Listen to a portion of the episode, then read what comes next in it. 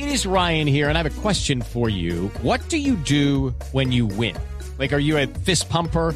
A woohooer, a hand clapper, a high fiver. I kind of like the high five, but if you want to hone in on those winning moves, check out Chumba Casino. At ChumbaCasino.com, choose from hundreds of social casino style games for your chance to redeem serious cash prizes. There are new game releases weekly, plus free daily bonuses. So don't wait. Start having the most fun ever at ChumbaCasino.com. No purchase necessary. BGW. Void were prohibited by law. See terms and conditions. 18 plus. Seguimos conectados con ustedes en Mañanas Blue.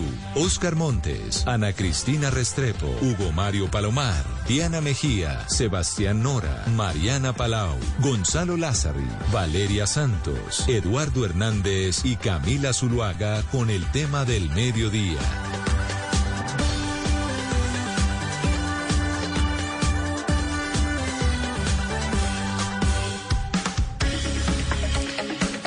Son las 12 del día, 15 minutos, y nosotros seguimos conectados con ustedes aquí en Mañanas Blue. Vamos hasta la una de la tarde. Saludamos desde ya a quienes empiezan a conectarse a través de nuestro Facebook Live en la cuenta de Blue Radio Colombia y también quienes se conectan todas las noches a través de Noticias Caracol Ahora, el primer canal digital de noticias en Colombia. Y hoy tenemos un tema que yo creo que nos afecta a todos y es el del bolsillo, porque prácticamente hay una recesión cantada a nivel mundial por lo menos eso dicen los economistas más expertos, ¿no, Mariana? Cuando hablamos de recesión, nos referimos específicamente a que se dan dos trimestres sin crecimiento de las economías y ya tuvimos que la economía norteamericana se contrajo en el último trimestre y entonces eso empieza a asustar a más de uno porque dice el mundo va a entrar en recesión.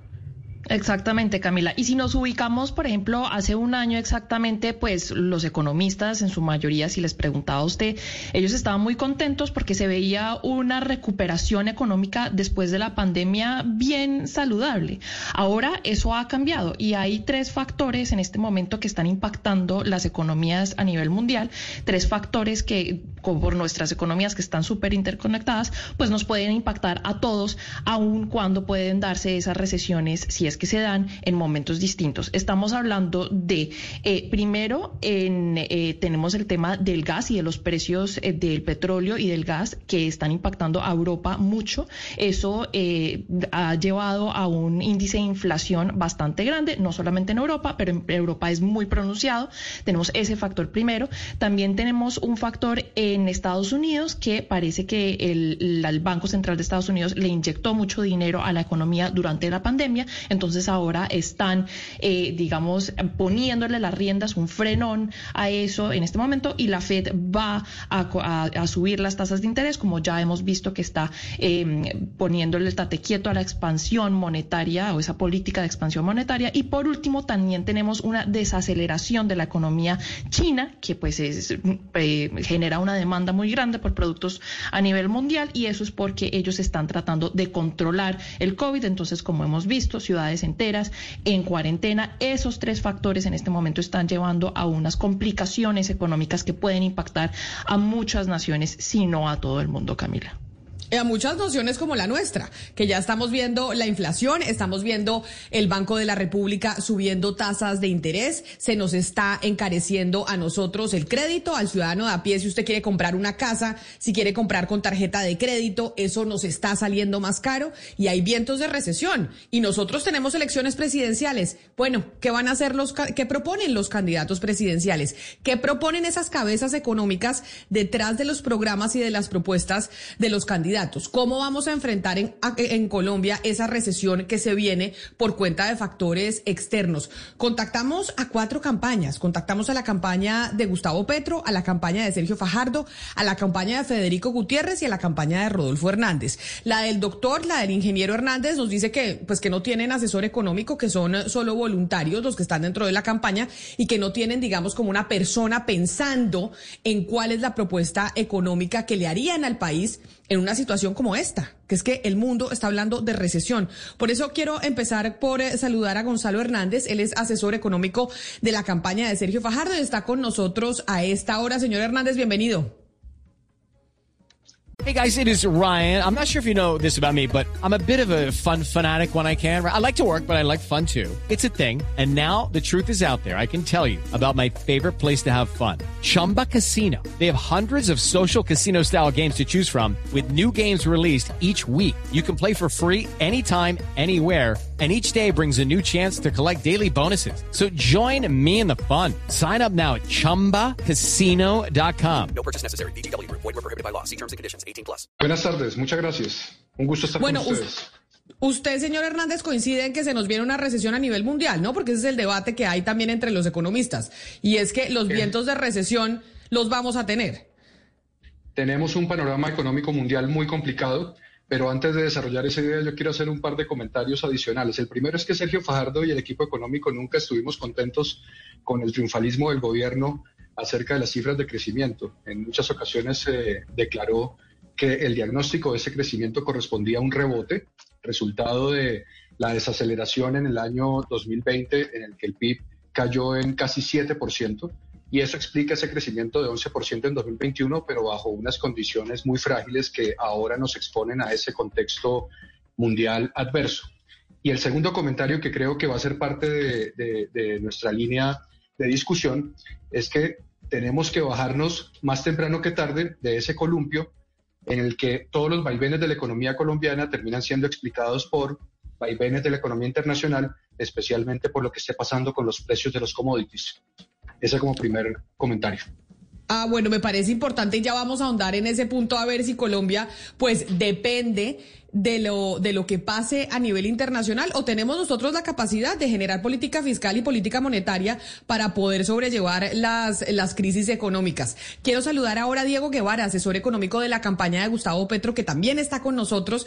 Señor Guevara, bienvenido, gracias por acompañarnos. Y ustedes dentro de la campaña también eh, coinciden en que la situación económica que se va a enfrentar el próximo, que va a enfrentar el próximo presidente, pues a nivel internacional no va a ser nada fácil.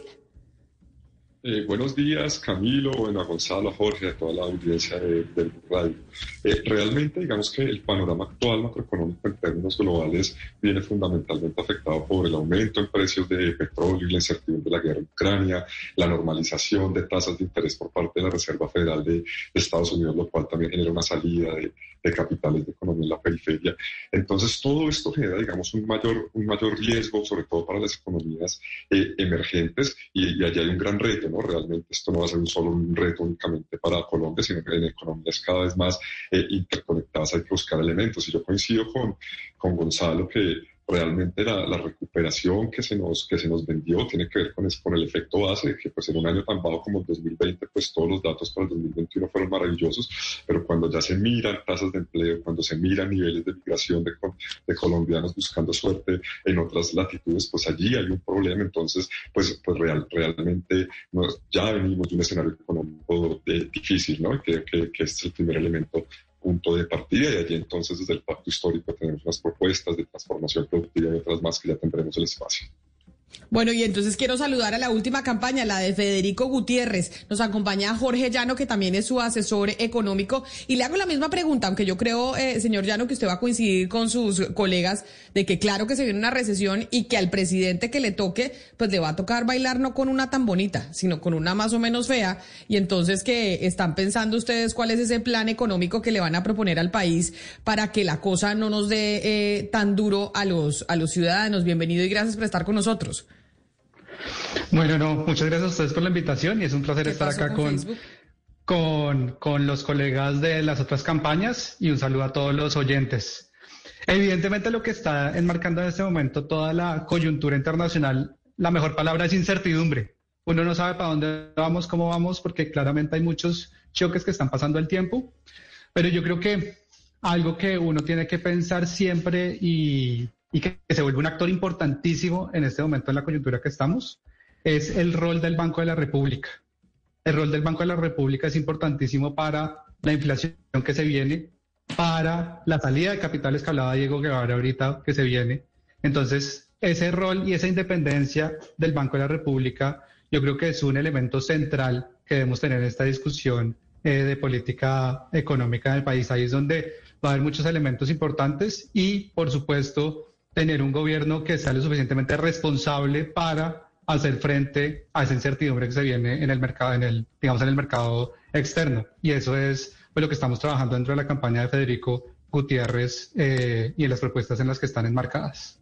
Pues coinciden todas las campañas en que sí se viene una recesión económica. Eso es una realidad por tema de lo que está pasando en China, por los problemas que está habiendo con los suministros, con las cadenas de suministros, con la guerra en Ucrania, el precio del petróleo, etcétera, etcétera. Hay muchas cosas que están haciendo que la situación económica a nivel mundial no sea la mejor y eso nos afecta a nosotros en Colombia también, porque se nos vuelven más caros, eh, Valeria, los alimentos, porque se nos vuelve más caro eh, sacar un crédito, porque se desacelera la economía, porque se, hay problemas eh, de empleo. Y entonces la gran pregunta es, bueno, ya sabemos que con esta les va a tocar bailar al que llegue a la Casa de Nariño el próximo 7 de agosto. No importa el que sea, ese es el panorama que le va a tocar.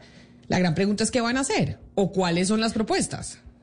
Yo por eso, Camila, le quiero preguntar al señor Guevara, porque pues si bien esto, digamos, es potestad del Banco de la República, que es una entidad independiente, pues hay muchas críticas alrededor de seguir subiendo las tasas de interés cuando la inflación depende de, factores externos. Usted nos decía que tenemos que parar de culpar la coyuntura exterior sobre lo que ocurre con las cifras eh, macroeconómicas en el país, pero yo sí quiero preguntarle a usted si usted es de los que está de acuerdo con que el Banco de la República intervenga y siga subiendo las tasas para poder controlar la inflación o si es de la escuela de los que dicen, no, no hay que subir más tasas porque esto va a afectar el crecimiento económico cuando además, pues, digamos que la inflación está respondiendo a temas que no dependen de nosotros. ¿Cuál es su opinión? Sí, mira, realmente, digamos, hoy gran parte de la inflación es ajena eh, al, país, depende, digamos, de temas externos, fundamentalmente de, las presiones de altos costos en materias primas, eh, digamos, precios, todo lo que generó la ruptura en la cadena, digamos, global de suministro. Entonces hay que ser francos, o sea, el banco ha tenido un papel importante, sin embargo, la política monetaria local es bastante limitada eh, y de alguna manera una política sumamente obsesionada con elevar las tasas de, de interés digamos, a tope, lo que termina generando es desacelerar el crecimiento. Aquí lo que hay que buscar es ponderar y equilibrar los, los objetivos entre crecimiento e inflación. Una política obsesionada únicamente con la inflación, que de paso también tiende a ser muy favorable para los actores eh, financieros, tener una inflación muy, muy, muy controlada para que no pierdan rendimiento a sus portafolios, pues eh, termina por afectar el crecimiento. Esto lo vimos ya en 2016 cuando el banco elevó las tasas sumamente de una manera drástica y esto generó un crecimiento muy bajito del año 2017. ¿no? Y además es que aquí hay que decirlo, el empleo no ha repuntado a niveles previos de la pandemia. Entonces allí lo que hay que buscar es una ponderación, digamos, de los, de los objetivos y por eso también desde esta campaña se ha insistido que en la Junta del Banco Directivo hay también actores de la industria, del sector real y no únicamente actores financieros para ponderar los objetivos entre inflación y crecimiento. ¿no? Recordemos, el, el, empleo no ha vuelto a los niveles de un dígito antes de la pandemia y ser obsesivos, obsesivos con la inflación. Por supuesto, es importante controlarla, pero hay que buscar una ponderación entre objetivos. Pero ahí, doctor, eh, señor Guevara, pues digamos, el Banco de la República es un ente independiente al gobierno nacional, ¿no? Es decir, en teoría, ellos toman unas políticas monetarias buscando el control de la inflación eh, al margen de lo que de lo que piense el gobierno nacional. Eso como una contrapregunta para usted, señor Guevara, y quisiera que, que, Gonzalo Hernández nos, que es el, eh, el asesor de la campaña de Sergio Fajardo, nos contara un poco cómo van a hacer para bajarse, bajarse de ese columpio. Dicen ustedes que la idea es que Colombia no dependa tanto de los factores externos pero me parece que ustedes concluyeron que, que sí, que ah, inevitablemente la economía colombiana pues se mueve por cuenta de lo que pasa por fuera del país. No, te, respondo solo rápidamente a la pregunta. Recordemos que la Corte de su sentencia en 1999 dice que el Banco de la República no únicamente tiene como objetivo la inflación, a pesar de su independencia, también debe velar por el crecimiento. Entonces, esto es un punto bien, bien importante y allí es donde está el debate que se respeta desde esta campaña la independencia del Banco Central y eso lo dejamos claro, pero eso no implica que una de las responsabilidades del banco sea ponderar objetivos de crecimiento e inflación. Esta, situación, esta situación de, inflación tiene que ser abordada de, una forma integral teniendo en cuenta que parte de la explicación, aunque hay razones externas, tiene que ver con un deterioro de la capacidad productiva durante la pandemia y tiene que ver con elementos que no son estrictamente coyunturales, sino que vienen desde hace muchos años bajarse de ese columpio en el que uno deja de depender de los vaivenes internacionales tiene que ver con una estrategia de desarrollo productivo que, como ha declarado en muchas ocasiones Sergio Fajardo, tiene que estar ligada a una estrategia de fortalecimiento de la ciencia, la tecnología, la innovación y el emprendimiento. Esto significa mejorar, la capacidad productiva del sector privado, mejorar la capacitación de los trabajadores, hacer énfasis en los sectores agrícola e industrial que han estado descuidados por mucho tiempo, que tienen una capacidad combinada, por un lado, de aumentar la productividad laboral que se traduce en más salarios y por otro lado, de absorber más empleo. Y esto, por supuesto, viene ligado a un contexto de competitividad. Ahora, yo quiero en este punto también eh, volver a uno de los comentarios de Camila. Esto no son cifras frías macroeconómicas alejadas, tienen que ver con los ciudadanos.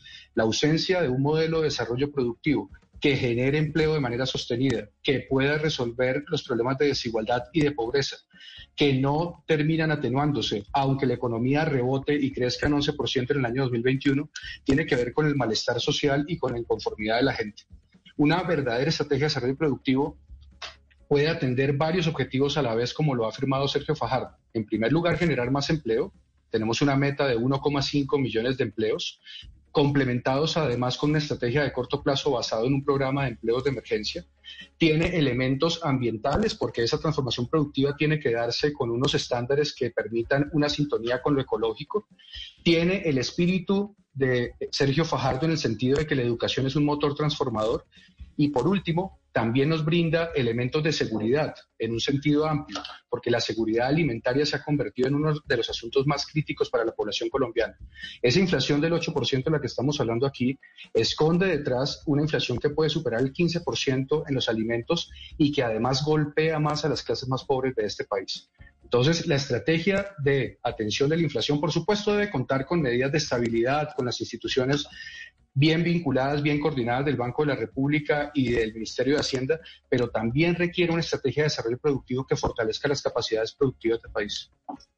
Pero entonces, Acá están diciendo, tanto de la campaña de Gustavo Petro como de la campaña de, de, de, Sergio Fajardo, que ese triunfalismo que tuvo el gobierno del presidente Duque con el crecimiento, pues en ese momento era un efecto rebote, que realmente eso no era eh, cierto pues a profundidad de la recuperación de la economía. Y por eso yo ahí quiero preguntarle a Jorge Llano, que es perdón, el asesor de Federico Gutiérrez, que en cierta medida es como la continuidad del gobierno del presidente Duque. ¿Cuál sería la respuesta Jorge, sobre, sobre esa eh, apreciación que tienen sus colegas de decir, oiga, aquí en Colombia nosotros realmente no estamos tan bien. La recuperación económica no es tan profunda como lo creíamos porque es el efecto rebote después de la pandemia. Pero las, pero el tema de la, de la recesión nos va a golpear y el tema de la inflación nos va a golpear y del desempleo y de todo lo que estamos, eh, de lo que estamos viendo. ¿Cuál es la respuesta a esa apreciación? Y la propuesta, porque sí se entendería que es como seguir un poco con lo que viene haciendo el gobierno del, del actual eh, mandatario. Mire, yo creo que hay varios, varios elementos ahí con tu, con tu pregunta. Y es lo siguiente. Primero uno tiene que mirar eh, de esos factores internacionales que nos pueden convenir incluso y que nos pueden afectar. Si estamos hablando, por ejemplo, del un dólar, eh, un barril de petróleo Brent que está a 108 dólares por barril y estamos proponiendo eliminar, por ejemplo, todas las exploraciones de petróleo y perdernos ese boom de commodities de ese momento, pues claro que nos preocuparíamos y nos preocuparíamos aún más, ¿sí? Pero estamos diciendo que nosotros somos unos exportadores netos de, de petróleo y eso también nos puede ayudar bastante a nosotros si nosotros logramos, digamos, cambiar, no sé, toda esta discusión con Rusia y los países europeos, si nosotros logramos cumplir en algo, suplir en algo ese petróleo y ese gas que se está eh, demandando allá, pues eso nos ayuda a nosotros también a que le entren más capitales, a que haya más financiamiento acá interno y que mejore la economía. Entonces también es importante dentro de toda esa estrategia que se está hablando, pues también lograr ver cómo aprovechamos este momento para que efectivamente esos efectos que va a pasar, la subida de las tasas de las FED, la posible recesión en Estados Unidos, pues no nos afecte tan duro a nosotros como país. Eso digamos muy en el corto plazo. Quiero hacer un comentario muy puntual y es sobre el tema de la inflación y el tema de la inflación cómo pega a la gente de menos ingresos. Poner la inflación en un segundo nivel, ¿sí? Es un error monumental. Si hoy vemos, por ejemplo, las cifras de pobreza, las cifras de pobreza en la zona rural se subió con respecto al año anterior solo por el efecto inflación. ¿quiénes son los que más, los paganinis realmente en la inflación en Colombia, quiénes son? O en el mundo en general, las personas de menores ingresos. Decir que eso no nos debería importar o nos debería importar menos, ¿sí? Es un error pues bastante grande y es un tema que debemos tener en cuenta cuando hablemos de cambiar las reglas de juego del, del Banco de la República, ponerle gente que no esté tan eh, interesada en la inflación en la Junta Directiva y demás. Eso hay que tener en cuenta. Y lo otro es, no, no es un tema de si es continuidad o no de Duque, hay unos temas que claramente toca eh, reforzar. Efectivamente, el, el crecimiento, que sí fue muy, obviamente hay un efecto base importantísimo, pero si uno lo compara con otros países, es también comparado con otros países que tuvieron efectos bases similares, también es un crecimiento muy favorable pero si es un crecimiento que todavía no se termina de traducir en empleo y ahí necesitamos hacer unos temas en empleo muy importantes para que efectivamente haya más empleos de calidad y formales en Colombia mirar cómo hacemos para crear más empresas, mejores empresas, atraer más empresas, un estatuto tributario que sea mucho más claro y mucho más de largo plazo, ¿sí? Y, eh, y un tema, pues claramente que el crecimiento está muy ligado con el crecimiento del consumo y uno lo que necesita más en un país como Colombia es inversión. Y en eso también se le está apuntando mucho. Inversión además no es solo inversión pública, es sobre todo inversión privada para que efectivamente podamos crecer de manera sostenible en el tiempo. Eh, pero, doctor, ya no. ¿Permitas una precisión? Sí, lo escucho. No, una, una, precisión, una precisión pequeña, Jorge, ¿no? O sea, yo creo que enfatizar que en la campaña del pacto histórico nadie está hablando de cambiar las reglas de juego ni poner la inflación por debajo, simplemente que la generación de ingresos y el empleo las reglas, la pobreza Diego, no, don Diego, permítame, es que es, es que lo estoy oyendo mal, porque ahí usted estaba eh, hablando y se le y se le fue un poco el sonido. Usted decía, nosotros desde el Pacto Histórico no estamos proponiendo cambiar reglas de, reglas de, fuego, ni más faltaba. No, eso, es claro, simplemente que el banco en su autonomía y, en, y, por, y por la sentencia de la Corte puede ponderar los objetivos de crecimiento e inflación. Adicionalmente, en la Junta Directiva ya han venido personas que no vienen del sector financiero. Recordemos Carlos Gustavo Cano, que venía de la CAN, de la, de la, de la sociedad, de la SAC. Entonces, eso es lo que se plantea, ¿no? Buscar el, entonces, ¿qué ponderen los objetivos? Porque el crecimiento es fundamental. Entonces, aquí no estamos hablando ni de cambio de reglas de juego, ni que la inflación importe menos, no, pero la inflación importa igual que el crecimiento. A las personas también les afecta el desempleo empleo y es el mayor drama que, decía Keynes. Entonces, yo creo que esto, esto es importante clarificarlo en estos escenarios. Eh, doctor Joano, ya que tenemos la clarificación del doctor eh, Guevara, ahora sí me gustaría volver a unos puntos de los que usted habló. En específico, habló del petróleo y cómo nos ofrece una oportunidad de crecimiento en este momento y también de atraer más inversión para que eh, crezca la economía del país, generando más empleo y demás. En este momento tenemos unos precios de petróleo muy altos, es cierto, pero si la historia nos enseña algo, es que esos precios del petróleo van a volver a bajar y no se van a mantener muy por encima de los, no sé, 30, 40, 50 dólares por barril a los que hemos visto a través de la historia. Es decir, los picos en verdad de eh, precios altos han sido muy bajos. ¿Cuáles son sus, sus propuestas para que nosotros dejemos de depender tanto del petróleo? Es decir, este es un momento en el que, perfecto, queremos más petróleo, queremos venderlo porque tenemos un precio alto, pero ¿cuáles son las propuestas para que el día de mañana, cuando se baje otra vez el precio, pues no tengamos que depender tanto de un petróleo mucho más barato y podamos dinamizar más la economía? No, es una gran pregunta y un poco por eso lo aclaraba. En el corto plazo uno tiene que, digamos, tener las ventajas de ese precio del petróleo, ¿sí?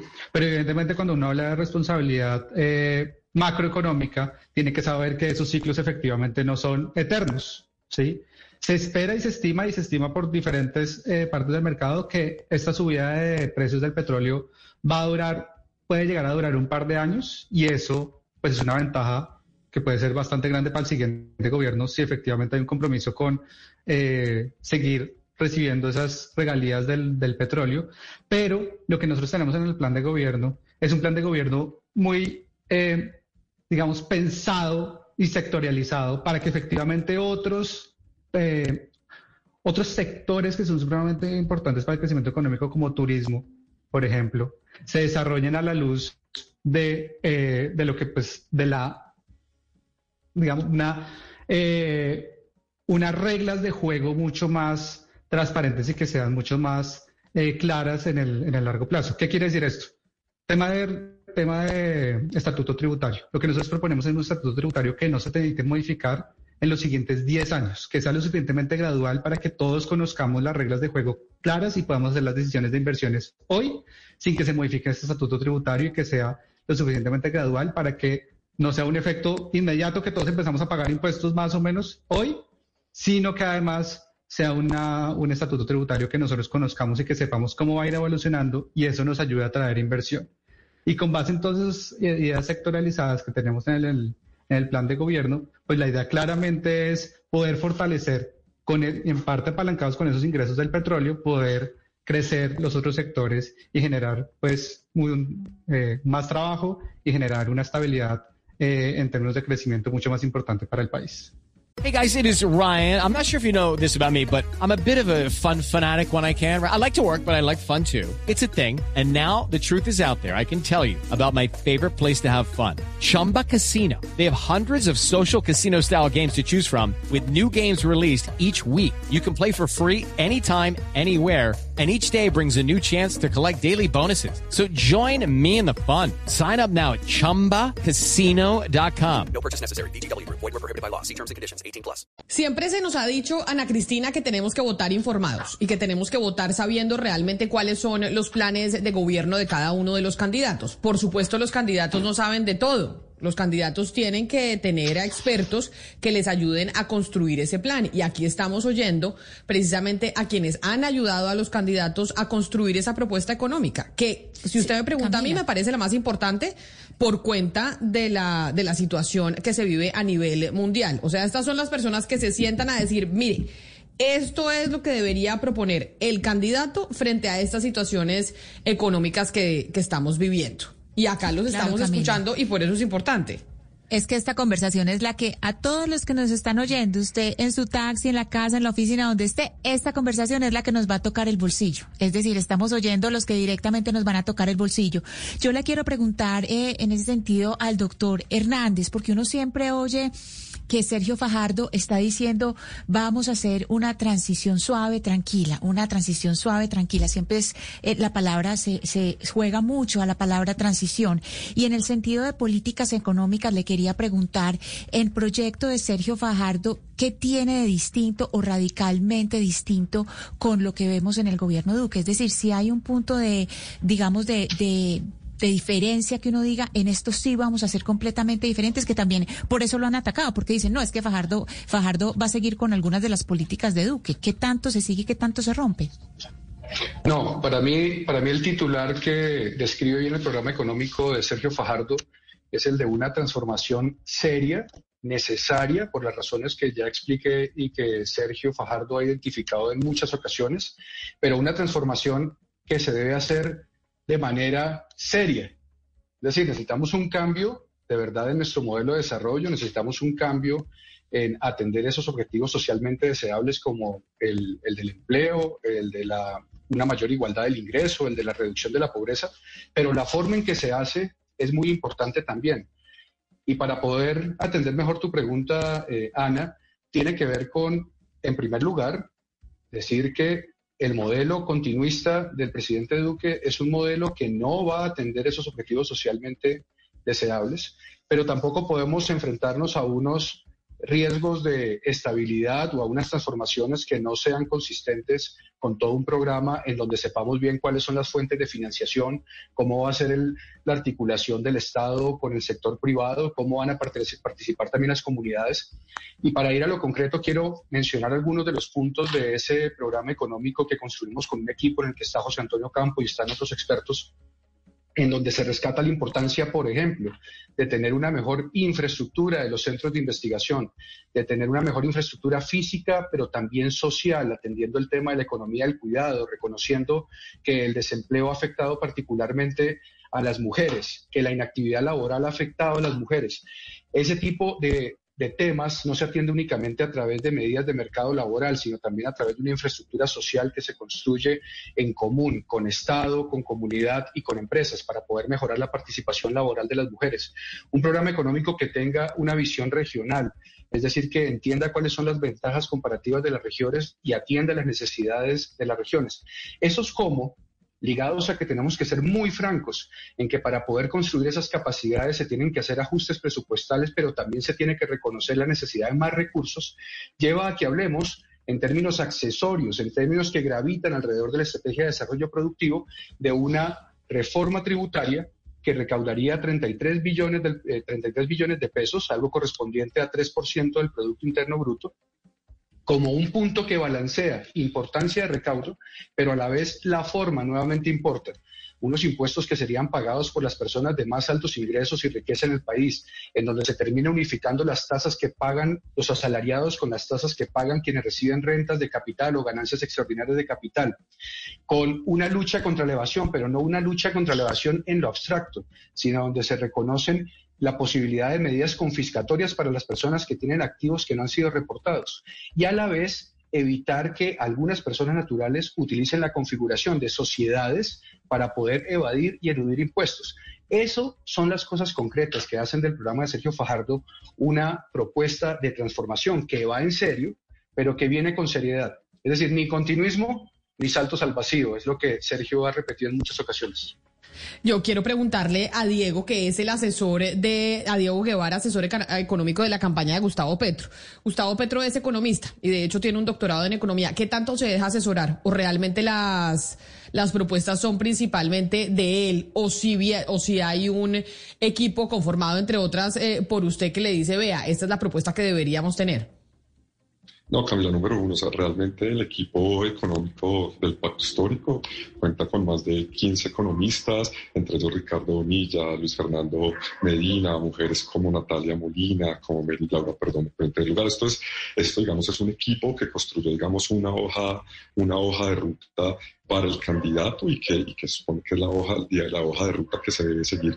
Eh, entonces, e, eso es importante clarificarlo. Acá no son unas grandes cabezas, sino que hemos tratado de tener un trabajo de construcción colectiva del, programa. Hay un programa en el que creo que hay algunos, algunas diferencias claves con las otras campañas. Número uno, un plan, digamos, de choque al empleo. Nosotros no creemos en la desregulación y flexibilización del mercado laboral, que muchos otros piensan que flexibilizando el mercado y trabajo por hora se va a solucionar el desempleo y por eso proponemos trabajos de empleo garantizado una política fiscal, digamos, eh, eh, mucho más eh, eh, ambiciosa en términos de llegar a un recaudo del PIB de alrededor del 5%, haciendo énfasis en lo distributivo. Y creemos que este es un punto, digamos, bien, bien clave que diferencia una propuesta eh, progresista y, y, finalmente una agenda de transformación productiva. Y aquí importante también, acá yo creo que muchos nos han acusado un salto al vacío y realmente aquí cuando se ha plantado parar contratos de exploración simplemente es los nuevos que se van a abrir acá en esta campaña, los contratos de explotación petrolera continúan y los de exploración que ya existen también continúan entonces, básicamente, esto no es un salto al vacío, sino más bien pensar en el futuro de una transición y pensar en una transformación productiva y diversificación de diferentes sectores, como lo hablaba Gustavo Petro. Entonces, yo creo que allí también hay que aclarar diferentes cosas, pensar en una agro con, vocación productiva, pensar. Claro, pero déjeme, déjeme lo interrumpo. Diferentes elementos. Déjeme interrumpir una cosa que usted acaba de decir, que ya además la ha mencionado el candidato varias veces. Usted dice, nosotros tenemos una, una forma de, de, ver las cosas un poco distintas. Nosotros no creemos en la desregularización laboral, o sea, en el tema del trabajo por horas, en el tema de trabajo por regiones, sino creemos en pleno empleo, en garantizar el empleo, pero ese empleo se garantiza desde el Estado. Y esa ha sido una de las, digamos, también de los interrogantes que se le hace a la campaña de Gustavo Petro y es, oiga, ¿cómo van a garantizar que pueden contratar a todo el mundo desde el Estado? ¿Cómo se, cómo se puede financiar eso? O sea, ¿cómo se paga? Porque al final, pues eso lo pagamos todos. Sí, no, no, ese es un punto, digamos, bien importante. O sea, un plan de trabajo garantizado es que en un año ya el desempleo quede en cero y todo el que quiera trabajar. ¿no? Esto es un eh, proceso, digamos, de, manera progresiva.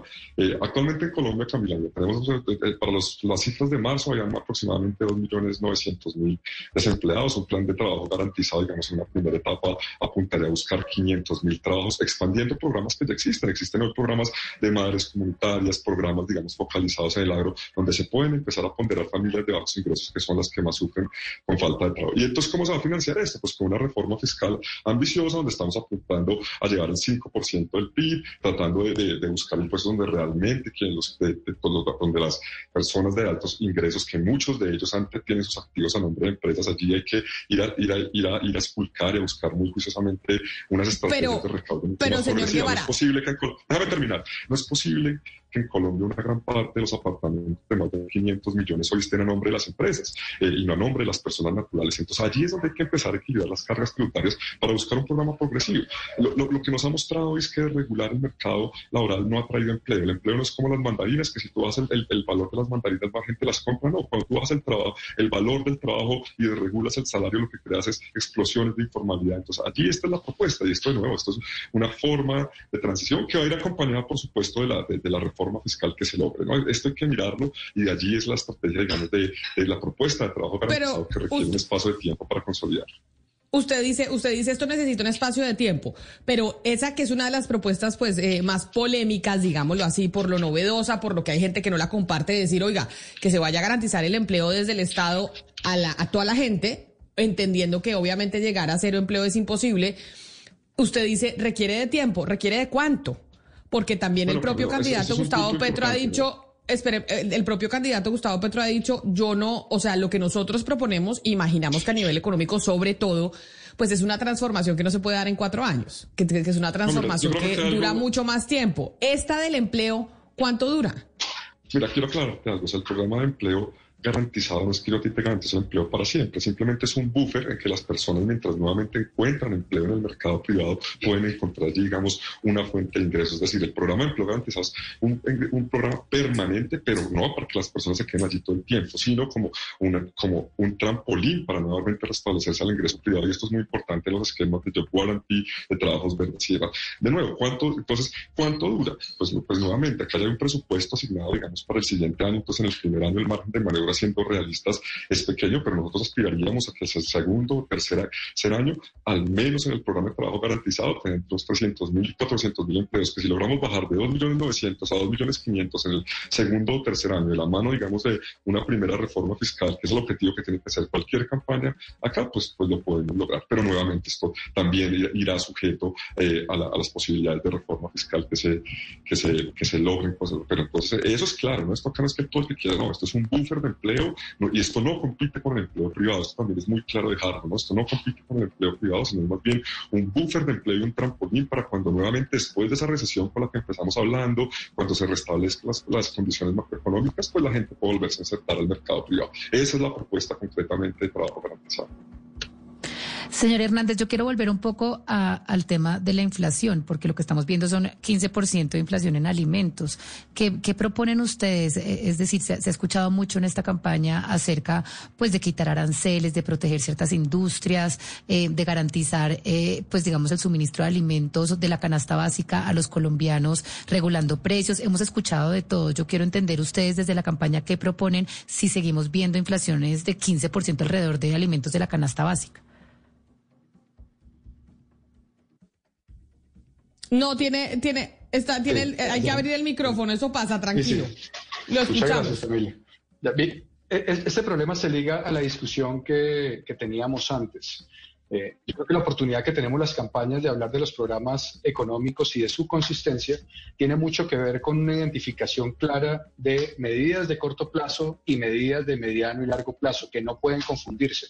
No puede venderse una medida inmediata como una medida que soluciona todos los problemas de aquí en adelante, ni esas medidas que tienen que atender problemas estructurales como la solución para las medidas que choque que también necesita el país. En el caso de la inflación, Sergio Fajardo ha hablado de medidas en las dos direcciones por supuesto, toda la estrategia de desarrollo productivo vinculada a incrementar la capacidad empresarial. Ahora puedo dar un ejemplo concreto en el caso agrícola, por ejemplo, con la producción de papa. El mejorar esas capacidades productivas tiene que ver con el largo plazo, tiene que ver con una capacidad que debe construirse desde ahora, pero que los retornos tardarán ciertos años en, visibilizarse. Pero de la mano de esa estrategia de mediano y largo plazo vienen medidas como el fortalecimiento de los bancos de alimentos, la reducción de aranceles, que por cierto, a diferencia de otras campañas, nos ha sorprendido mucho que se hable de incrementar aranceles para mejorar la capacidad productiva agrícola como medida de solución al problema inflacionario actual. Esa es una típica confusión de medidas de largo plazo con medidas de corto plazo. Y al mismo tiempo, el garantizar que los subsidios que están recibiendo las personas más pobres, obviamente con los mecanismos de focalización en los que ha avanzado mucho la institucionalidad del país, se terminen ajustando temporalmente a esas medidas o a esos indicadores de inflación que estamos observando. Ese es un paquete de medidas que terminan combinándose y que terminan eh, atendiendo el problema de la inflación tanto ahora como en el mediano y largo plazo.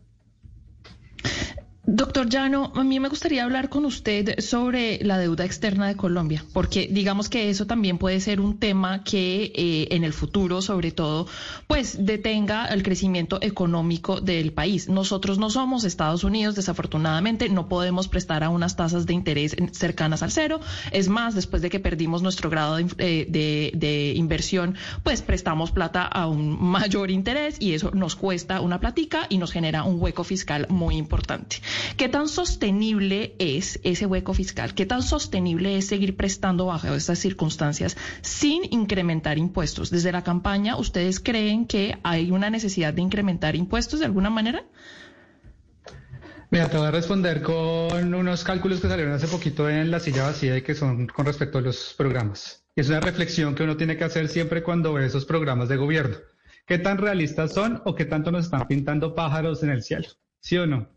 Entonces, cuando mirábamos, por ejemplo, todas estas eh, iniciativas, y Gonzalo lo decía, ahora eh, están pensando en la reforma tributaria, que hago el paréntesis, además se parece mucho a la carrasquilla de versión anterior, que termina siendo un poco curioso. Eh, y la carrasquilla planteaba 25 billones de pesos como recaudo. Nos volvimos locos en el país y fue todo el inicio de todas las protestas y Fajardo está diciendo que va, a que va a recaudar 33 billones de pesos sin además ningún apoyo del, del Congreso porque pues se fue contra todo el mundo porque son, digamos, están por encima en, la, en el tema moral. Hello, it is Ryan, and we could all use an extra bright spot in our day, couldn't we? Just to make up for things like sitting in traffic, doing the dishes, counting your steps, you know, all the mundane stuff. That is why I'm such a big fan of Chumba Casino. Chumba Casino has all your favorite social casino style games that you can play for free anytime, anywhere with daily bonuses. That should brighten your day a little. Actually, a lot. So sign up now at chumbacasino.com. That's chumbacasino.com. No purchase necessary. BGW. Void were prohibited by law. See terms and conditions. 18 plus. Y, eh, y por el otro lado está Gustavo Petro, que plantea recaudar 50 billones de pesos. Eso sí, y además empieza, y además ya se los gastó de entrada con los programas que tiene eh, ahí planteados. O sea, ya, ya se los gastó de entrada, no los tiene y no los va a conseguir. Y nosotros estamos planteando una propuesta que va a recaudar 10 billones de pesos anualmente para, para el gobierno Fajardo, que es una propuesta que está enmarcada en eh, tres elementos. Desde, obviamente, hay que hacer un plan de austeridad porque precisamente estamos en un momento que nos gastamos mucha plata en, el, en la pandemia y toca hacer algunos ajustes de gastos innecesarios que nos va a dar cerca de 0.5% del PIB. Un tema que sí es muy focalizado al tema de, de, de mejorar el recaudo de la DIAN, pero muy focalizado en eh, factura electrónica que nos puede generar algo importante y ya se hizo un gasto bastante, bastante fuerte para mejorar el recaudo de la DIAN, que haya tenido efectos y ya se pueden ver los efectos en el recaudo. Y un efecto también cuando uno pone las reglas de, de juego más claras y ya la gente efectivamente sabe a qué se enfrenta y no va a recibir reformas tributarias cada año, cada dos años, porque no se pudo pasar la primera o la segunda.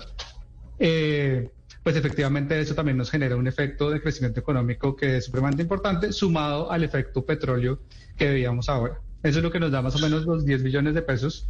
Y eso es lo que nos va a permitir ajustar esas, eh, eso es lo que nos va a permitir ajustar ese horizonte que tenemos con respecto a la deuda colombiana, que además está enmarcada en una regla fiscal que tenemos que cumplir porque eso es supremamente importante para volver a la senda, digamos, de grado de inversión, que a su vez nos va a bajar el costo con el que nos estamos endeudando. Hoy está la deuda muy, muy alta. Efectivamente, el costo de la deuda está muy alta.